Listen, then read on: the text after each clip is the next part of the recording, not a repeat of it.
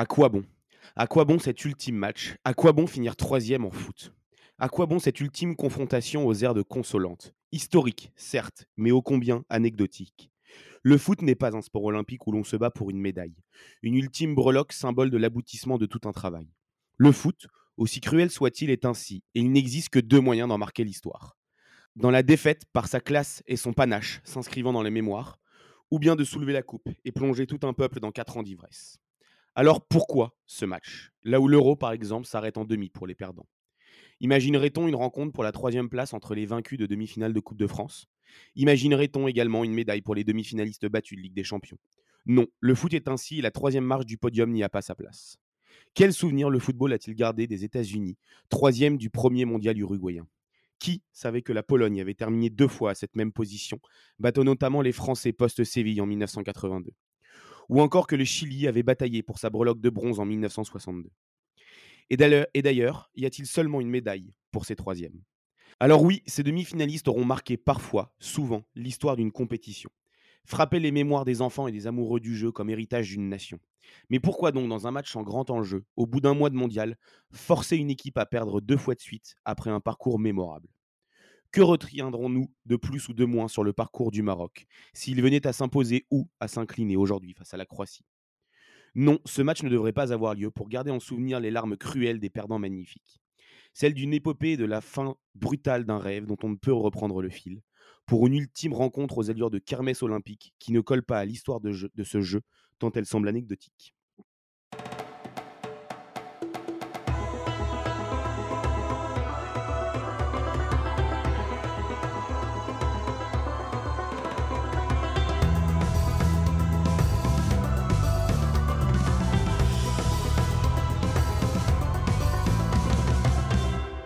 Euh, bonjour à toutes et à tous et ceux qui nous écoutent depuis le début. Bienvenue également au Footix, aux boycotteurs de la première heure et bienvenue euh, dans une nouvelle quotidienne de 11e mars spécial Coupe du Monde.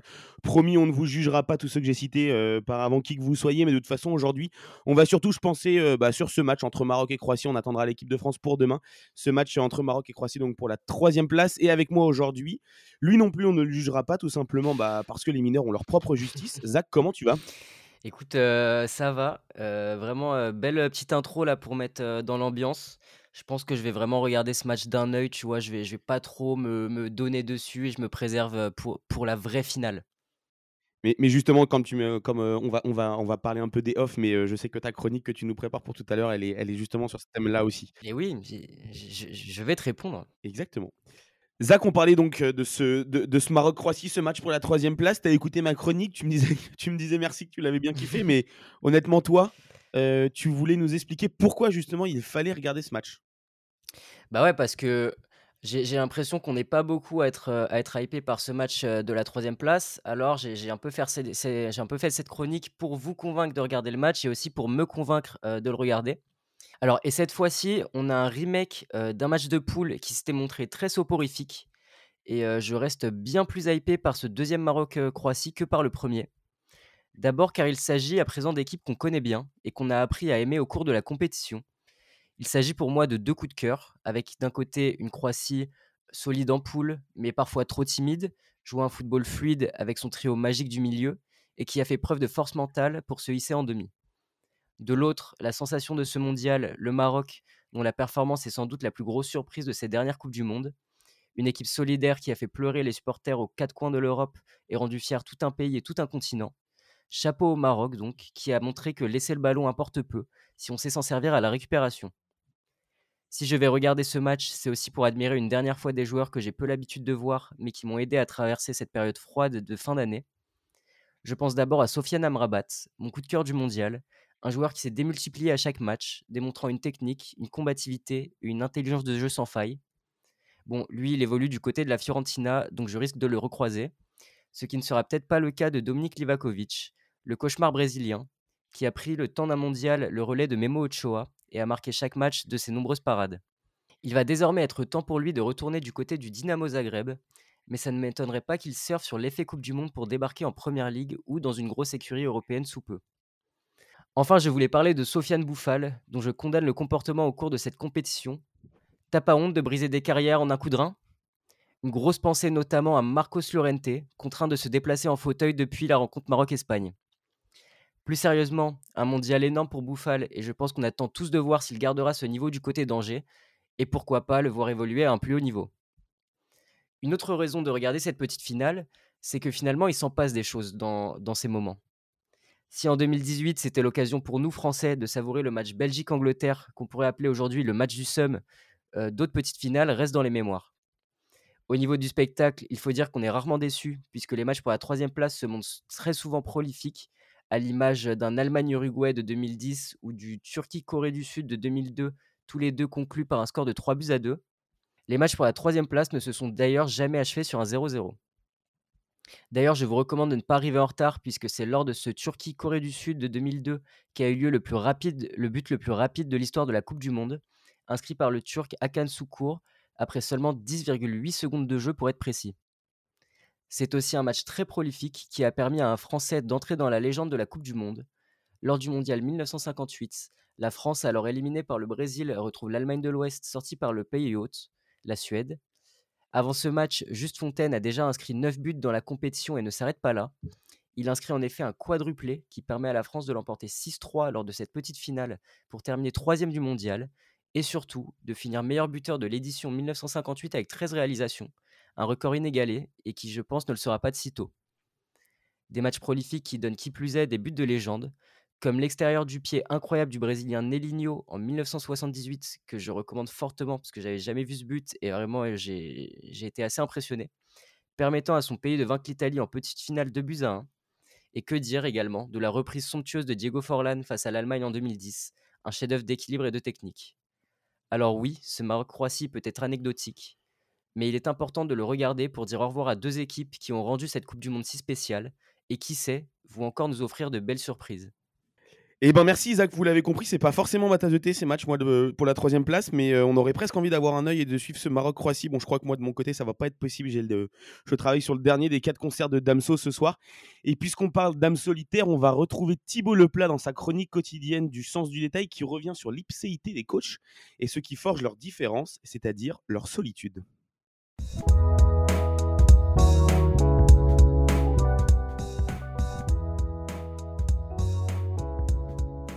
Salut Thibaut, très heureux de te retrouver pour euh, les, dernières, euh, les dernières chroniques avant, euh, avant la fin de cette très belle Coupe du Monde. Aujourd'hui, tu as voulu un peu t'intéresser à la notion de, de coach comme, comme père et comme personne intelligente et réfléchie. Et tu vas nous développer tout ça dans une, j'en suis sûr, très belle chronique. Alors, avant chaque match, après chaque match, c'est toujours le même cérémonial. Les journalistes se retrouvent dans une grande salle, lèvent la main et posent des questions à un homme plus ou moins de bonne humeur, qui fait mine de les écouter poliment et d'y répondre, parfois clairement, parfois non. Pendant les matchs, toutes les trois minutes à peu près, on a droit ensuite à un plan sur le visage d'un homme d'âge mûr, prenant sa tête dans ses mains, braillant quelques consignes ou tâchant, tant bien que mal, de dissimuler ses émotions. La place de l'entraîneur est devenue si omniprésente dans l'imaginaire du football qu'on a été obligé de tracer une ligne sur le sol devant son banc pour éviter qu'il ne s'échappe. Moitié prison, moitié scène de théâtre, la zone technique de son seul usage, précise bien le règlement, souligne ainsi l'importance qu'ont pris ces hommes dans nos imaginaires. Bah, surtout que euh, si on prend, euh, pas, on va pas remonter à la genèse du football, mais le coach était un peu euh, mis au second plan. On se souvient de la phrase de Platini un peu provoque qui disait que l'entraîneur est pas vraiment décisionnaire sur un match. Et pourtant, maintenant, on a l'impression que c'est devenu le chef d'orchestre de l'équipe, voire le, porte-parole, quoi. Oui, effectivement, la phrase de Platini, permet de rappeler que ça va pas de soi. Euh, déjà parce que pendant, longtemps, euh, on se pas mal de savoir qui faisait faire des tours de terrain aux héros. Hein, au début du football, la figure du coach n'existait même pas, c'était le capitaine qui s'occupait de l'entraînement. Ensuite, parce que dans un sport à point si rare, où la chance a une part considérable, c'est paradoxal que le coach soit à ce point incontournable oui, dans le football, la contingence est omniprésente. Alors, la contingence, c'est-à-dire, hein, en philosophie, ce qui ne peut ne pas être, ce qui peut ne pas être, la contingence. Je répète, comme ça on, l'a bien compris. C'est-à-dire la part d'imprévu propre à chaque match. C'est une ressource centrale de ce jeu. Alors, vous le savez, vous pouvez être dominé pendant 90 minutes, il suffit de tirer et marquer une fois pour l'emporter. On finira bien par en avoir une, dirait Olivier Giroud. Et oui, la rationalité du jeu, la planification, le rapport de force, la stratégie, finalement toutes ces inventions du football scientifique pèsent assez peu face à la réussite, la chance, la chatte, appelez ça comme vous voulez. Mais alors, Pourquoi consacrons-nous autant de temps à écouter des hommes dont on sait au fond qu'ils ne contrôlent pas grand-chose? D'où vient malgré tout l'exemplarité de leur discours? Parce qu'on peut facilement invoquer dans une discussion entre amis les préceptes de vie de Johan Cruyff, Pep Guardiola ou José Mourinho, ça passe sans problème. Ça passe même mieux que n'importe quel philosophe classique d'ailleurs. C'est bizarre parce que je sens pointer une pointe de, somme dans ta voix. Tu regrettes euh, dans ton discours qu'on écoute plus Deschamps que Hegel, Kant ou Marc Aurel. Ils sont quand même moins difficiles à écouter que de lire euh, les philosophes que tu citais, et j'en veux pour preuve euh, la grande phrase de, de Ben Arfa. non, oh non, non, au contraire. J'admire beaucoup la puissance métaphorique du football, ce jeu avec l'incontingence dont je parlais tout à l'heure. Mais ça veut dire quoi?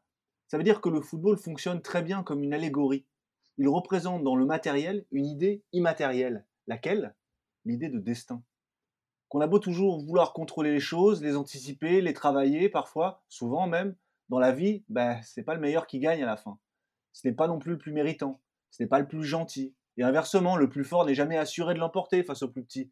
Une vie peut se jouer en une seconde. En résumé, dans le football comme dans la vie, rien ne se passe jamais comme prévu. Et évidemment, plus on vit longtemps, plus tout ça nous parle. Ouais. Après, c'est c'est hyper intéressant ce que tu racontes parce que chez certains entraîneurs, on va trouver des préceptes philosophiques euh, dans leur jeu. Et euh, j'ai l'impression que ta chronique, c'était un peu le moment de cours de philo, mais en même temps, tu es là pour ça, non? Mais le détail dans tout ça, il est où? Le détail, ce sont ces plans de coupe qu'on fait sur nos coachs en bord de terrain. On en a vu un l'autre jour sur Scaloni, pendant le pénalty de Messi contre les Croates. Il avalait mécaniquement des gorgées d'eau tout en retenant vaillamment un immense flot d'émotions. À quoi servent nos coachs en fait? Eh bien, peut-être à nous donner l'image d'une certaine idée de la sagesse, une idée antique, vieille comme la philosophie. Il rappelle, comme les stoïciens il y a 2000 ans, que dans le football, il y a des choses qui dépendent de nous, notre place sur le terrain, la manière de contrôler le ballon, et beaucoup d'autres aussi qui ne dépendent pas de nous, les circonstances, la pression, un penalty. Alors, à quoi bon s'énerver, à vrai dire? Mais c'est aussi ça le drame de l'entraîneur. Quand cette sagesse devient un spectacle, elle condamne irrémédiablement le sage à la solitude un peu comme Scaloni, forcé d'être le seul Argentin du monde encore doué de raison pendant un match, le destin du sage stoïcien est presque inhumain. Le coach de football, au fond, est un peu comme Épictète, Sénèque ou Marc Aurel. On les lit, on les étudie, on les admire, mais on les écoute jamais. Très beau, très belle, euh, très belle conclusion Thibaut. Et euh, c'est vrai que tu, me fais penser, euh, là d'un coup, tu me fais penser à, à, Pep, tu me fais penser à Simeone, tu me fais penser à, tous ces mecs qui, qui, ont un charisme de fou et qu'on a envie de suivre et qu'en même temps on se sent enfermé dans leur solitude. Et, et c'est une, une, très belle, une très belle chronique que tu nous as fait là. Je t'en remercie. Ben, je t'en prie. à plus tard. À demain.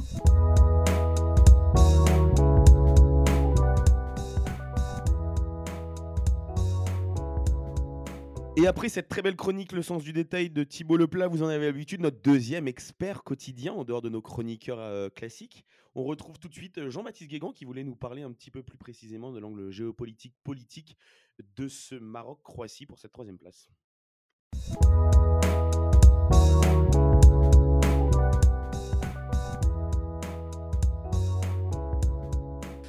Nous sommes de retour aujourd'hui avec le fameux Jean-Baptiste Guégan. Bon, moi j'ai un petit peu attendu, euh, j'ai attendu jusqu'à la fin de la compétition pour un peu pouvoir échanger avec toi. Mais je crois qu'aujourd'hui, tu as envie de nous parler une fois de plus d'un thème un peu sympa.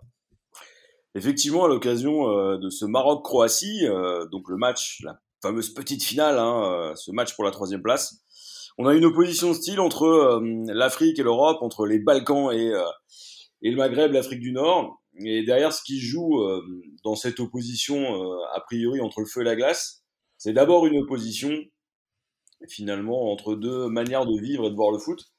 Euh, deux États qui ont énormément investi dans le sport euh, pour exister. Le Maroc en Afrique depuis une décennie euh, et la Croatie depuis son indépendance. Donc on est sur une vraie dimension identitaire. C'est-à-dire que derrière, on va voir vraiment deux peuples se réunir, et notamment les, les, diasporas. Je parlais aujourd'hui avec une, une franco-marocaine qui est mariée à un croate.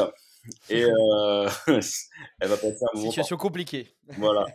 Et ce qui est surtout intéressant en dehors de cette opposition de style, c'est qu'on a beaucoup de joueurs qui ont été formés euh, finalement en France, qui beaucoup, beaucoup, beaucoup, euh, quasiment 80% évoluent en Europe. Et donc on est sur un autre type de football. Ça va jouer à l'européenne, avec une particularité, c'est qu'il y a une des deux équipes qui va jouer un peu plus que l'autre, c'est le Maroc.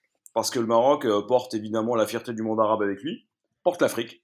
Ça serait purement et simplement la meilleure performance de l'histoire de l'Afrique. Alors c'est déjà le cas avec la demi-finale que le Maroc a perdue. Mais là, une troisième place resterait dans l'histoire, ancrerait véritablement le Maroc, dans un moment où euh, finalement euh, tout est un peu compliqué. On a vu que le Maroc était associé euh, aux affaires de corruption au Parlement européen aux côtés du Qatar.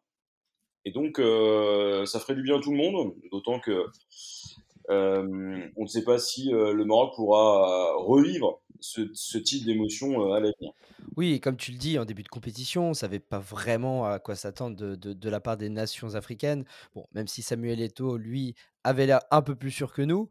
Là, ça fait du bien de voir des Marocains souriants, des Marocains qui vont loin, et globalement, du coup, une Afrique qui marche pas mal. Alors exactement. Alors d'abord, il y a la perspective sportive de 2026. C'est-à-dire que euh, on sait que euh, entre les idées de Gianni Infantino qui rajoute des compétitions tous les quatre matins, euh, la, du, la, Coupe du Monde des clubs, là, j'ai vu passer ça, c'est sympa. Hein. Il y a ça, il y a autre chose. Il y a les FIFA World Series, c'est-à-dire l'opposition entre les vainqueurs de la de la Coupe d'Asie des Nations, de la Coupe d'Afrique des Nations, de la Copa América et et du championnat d'Europe. Ça peut être drôle. Alors sur le papier, ça donne envie. Hein. Dans les faits, c'est des matchs en plus pour euh, étalonner euh, les champions continentaux. Dans la réalité, ça va être encore des dates en plus au calendrier, donc la FIFPro s'est énervé.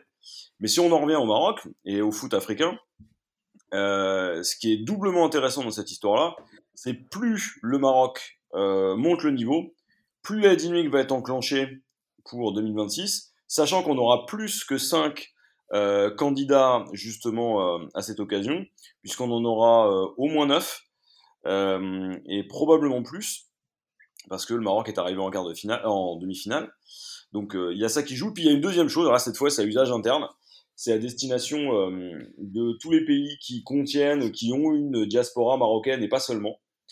C'est que c'est quand même rare de voir le monde arabe présenté avec le sourire, sous l'angle de l'enthousiasme, de la réunion, de voir justement les binationaux ne pas être traités comme le fait l'extrême droite avec un regard euh, d'extrémiste euh, aveugle, mais au contraire de voir que sur les champs, les seuls qui ont été arrêtés, bah, c'était des, des mecs de l'ultra droite, et que euh, Marocains, Français ont fait ce qu'il fallait pour que ça se passe très très bien, euh, et que ce qu'on voit, bah, c'est surtout une fête, même s'il fait froid, et que euh, c'est pas un temps à mettre un Marocain ni un Brésilien dehors, mais j'ai envie de dire que ceux qui étaient dehors, ils ont kiffé, et ils n'ont surtout rien cassé, euh, et c'est ça qui est cool, c'est-à-dire qu'on sort enfin des stéréotypes euh, stupides euh, dont nous rabat finalement l'extrême droite.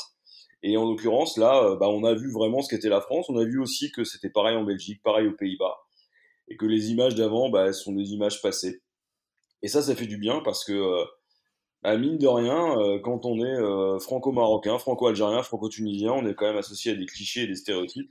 Et bordel, qu'est-ce que ça fait du bien de les voir ces sourires. Eh bien, en réalité, je dois t'avouer que tu prêches un convaincu.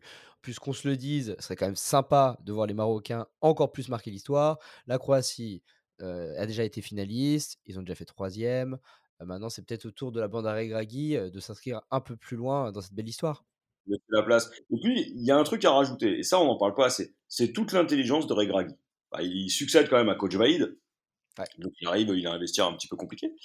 il arrive à réintégrer des joueurs qui n'avait pas envie d'être là, Mazraoui Ziyech, et surtout, il a un discours d'une lucidité, euh, alors certes sur le niveau de l'équipe de France, mais surtout sur euh, ce qu'il représente pour, euh, pour l'Afrique, pour le Maroc, pour tous ceux qui jouent en France et à l'extérieur. Il faut quand même rappeler que le natif de Corbeil-Essonne, qui est Walid Regragui, euh, a une vision finalement qui dépasse de loin le statut de sélectionneur. Il regarde des deux côtés de la Méditerranée, il a cette double culture-là, et j'ai rarement vu un sélectionneur aussi intelligent, euh, a fortiori en conférence de presse, avec un discours aussi rassembleur et qui n'était pas fake.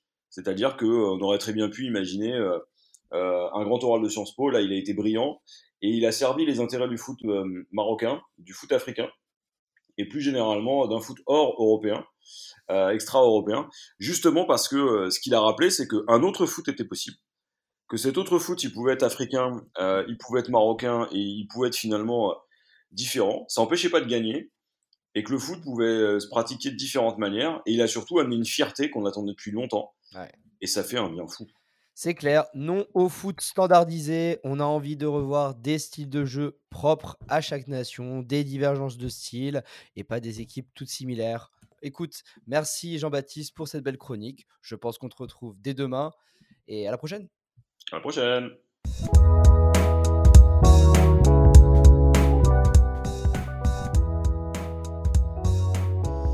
Et merci encore à JB, merci encore à Thibaut, nos deux super intervenants pour la Coupe du Monde. On va les retrouver une toute dernière fois euh, demain pour la, pour la grande finale, pour ce grand France-Argentine. Euh, avant de se quitter, Zach, un petit prono sur ce Maroc-Croatie, troisième place. J'imagine qu'on a tous un petit peu la, même envie de voir, euh, de, voir nos, nos chers amis marocains finir troisième. Qu'est-ce que tu penses de ce match-là? Ouais, bah, je, je, sais pas vraiment ce qui va se passer, mais comme toi, j'ai bien envie de voir le Maroc l'emporter. Je pense qu'ils en sont largement capables. Surtout que, enfin, franchement, on n'en a pas parlé, mais il faut souligner quand même la performance qu'ils ont fait contre la France parce que ouais. vraiment une performance où ils ont, ils ont rien à se reprocher parce qu'ils ont fait vraiment un très très gros match et je pense qu'on a tous bien douté à certains moments. Ouais, ouais je suis complètement d'accord avec toi. On les donnait, on les donnait non pas qu'on les donnait facilement perdants, mais en tout cas, on, on avait l'impression vraiment de se dire bon, bah voilà, leur exploit est déjà fait, leur épopée est déjà faite. Euh, le mondial pour eux est presque derrière eux et, et, ils ont beaucoup de blessés, ils sont en bout de course physiquement et au final, ils ont quand même, ils ont quand même été très très vaillants et très très bons et on a eu quelques, quelques surfroids de, sur ce match. Euh, ouais, moi, je t'avoue que je suis pas, je suis pas ultra serein là sur le Maroc. On a vu que y s'est blessé. Euh, on a vu qu'entre les blessures, les, la fatigue, le match de récup, le journée de, la journée de récup en moins je pense que ça va être compliqué pour le Maroc, surtout que souvent ce genre de match pour la troisième place, il y a quand même beaucoup de rotations. Et je pense qu'à ce jeu-là, la Croatie s'en sort mieux quand même sur les rotations que, que l'équipe marocaine. Mais bon, on espère quand même une victoire, euh, une victoire de nos amis marocains. Euh, bah écoute, euh, Zach, je te propose qu'on termine cette émission là-dessus avant qu'on retrouve le reste de la team demain pour pas l'ultime édition parce qu'on espère vous en sortir une lundi également, mais en tout cas pour, pour la très très grosse quotidienne sur cette grande finale de la Coupe du Monde que tout le monde attend. Je vous avoue qu'il y a encore un mois, si on m'avait dit que j'allais autant m'hyper pour, euh, pour la finale d'un Coupe du Monde que j'avais à moitié envie de suivre, euh, bah, j'étais pas chaud. Mais ce Argentine-France, euh, Bappé-Messi va être absolument incroyable et délicieux. Merci à tous et à demain.